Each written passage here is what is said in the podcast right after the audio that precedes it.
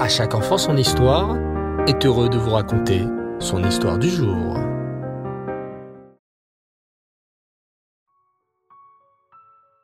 Bonsoir les enfants et Reftov.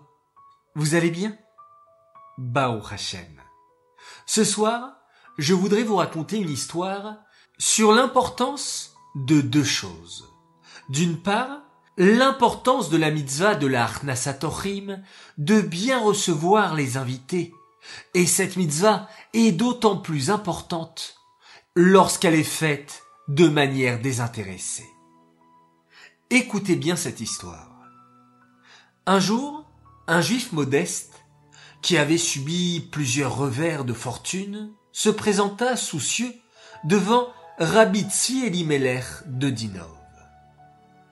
Rabbi, je suis aubergiste dans un village voisin. J'ai repris l'auberge de mon père quand celui-ci a arrêté de travailler. Mais en fait, nous louons le droit de travailler aux Paritz, aux nobles polonais de la région. Jusqu'à présent, tout s'est toujours bien passé, et bien que le Paritz soit cruel avec ceux qui ne payent pas leur dû, nous avons toujours pu payer notre loyer en temps et en heure, éviter des problèmes avec lui. Mais l'hiver est très rude cette année, et il n'y a donc eu que très peu de passages. Mes économies sont fondues. J'ai à peine pu nourrir ma famille, mais je n'ai pas la première pièce pour payer le loyer au Paritz à la fin du mois. Comment faire, Rabbi après quelques minutes de réflexion, le rabbi regarda ce juif avec un sourire chaleureux et lui fit confirmer la ville d'où il venait. Bien que surpris, le juif confirma. Le rabbi lui demanda alors Dis-moi, ton auberge est bien celle au fond d'une petite ruelle avec peu de passages? Il y a des petites fenêtres et le toit est fait de tuiles rosées. Oui, Rabbi, répondit le juif perplexe, ne comprenant pas où voulait en venir le tzaddik. Dis-moi, au fond de l'arrière-cour, tu as un puits. Celui-ci donne-t-il toujours une eau aussi délicieuse qu'il y a de nombreuses années? Oui, oui, bredouilla l'aubergiste. Le visage du rabbi s'éclaira, et il lui dit Dans ce cas, rentre chez toi. Je te donne ma bracha. Ta situation s'arrangera très vite. Tu pourras payer le paritz et tu deviendras riche. Très heureux de cette bracha du tzaddik, l'aubergiste allait partir. Mais une chose le tracassait. Rabbi, que je sache, je ne vous ai jamais reçu. Comment vous connaissez les détails de la construction de cette petite auberge et l'existence de ce puits dans l'arrière-cour? Ah soupira le rabbi. Tu crois que je ne suis jamais venu dans ton village? Laisse-moi alors te raconter une histoire. Prends place écoute. Il y a longtemps, un jeune étudiant très pauvre décida de se rendre chez le Rosé de Lublin. Bien que très pauvre, ce jeune homme ne voulait jamais rien demander à personne, et donc il ne demandait pas l'aumône. Cela fit que son chemin fut rallongé. Il n'avait pas d'argent pour se payer une auberge, ni à manger, et il errait sur les routes cherchant à rejoindre Lublin, mais forcé à faire des détours. Un après-midi, alors qu'il n'avait eu nulle part pour s'arrêter correctement pour manger, boire ou dormir depuis plusieurs jours, il arriva dans un petit village. Là-bas, il trouva une petite auberge, au fond d'une impasse sombre. L'aubergiste était occupé et ne prêta pas attention à lui. Il était content de cela, car il ne voulait rien demander à personne, mais n'avait pas les moyens de s'offrir à boire ou à manger. Il s'installa à une table au fond, pensant passer inaperçu. Là, il s'assoupit. Après s'être reposé, il se leva, prêt à repartir et content de ne pas avoir attiré l'attention. Mais, alors qu'il allait franchir la porte, une petite main lui tira la veste par derrière. Le jeune se retourna et un petit enfant lui adressa la parole.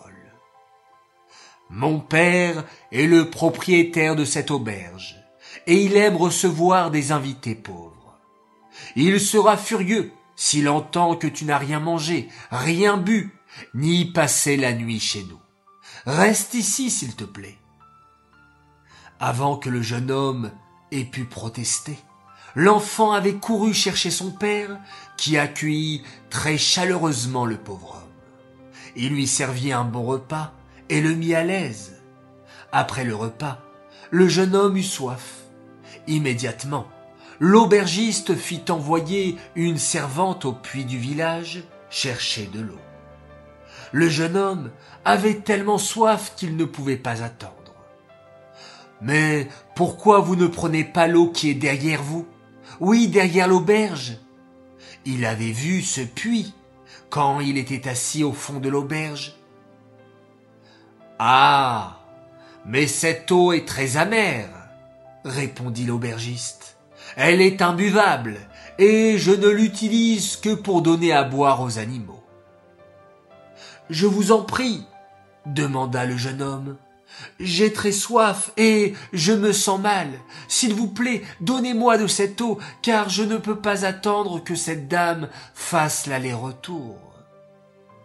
Dans un souci de respect de son invité, l'aubergiste fit ce que l'homme lui avait demandé et lui apporta une carafe de l'eau du puits, pensant qu'il n'en boirait qu'une gorgée, tant elle avait mauvais goût. Mais après s'être resservi, le pauvre s'exclama. Je ne sais pas pourquoi vous parlez de la sorte de votre puits. Je n'ai jamais bu une eau aussi délicieuse. Au début, l'aubergiste pensa que son invité disait cela car il était assoiffé. Et lorsqu'on a soif, tout ce qui désaltère est bon. Mais Face à l'insistance du jeune homme, il goûta. Et effectivement, miracle, l'eau était délicieuse. Après avoir prononcé ces mots, le rabbi de Dinov laissa planer un silence dans la pièce. Le visage de son visiteur avait changé. Voici qu'il dit. Oh, mais je me souviens très bien de cet épisode. Je suis cet enfant qui est allé chercher ce jeune voyageur et qui l'a forcé à rester dans notre auberge pour se restaurer. Par la suite, cela devint la nouvelle du village, que l'eau de notre puits était devenue délicieuse, alors qu'elle n'était bonne qu'à abreuver les chevaux dans le passé. Mais, Rabbi, d'où vous connaissez cette histoire avec tous ces détails?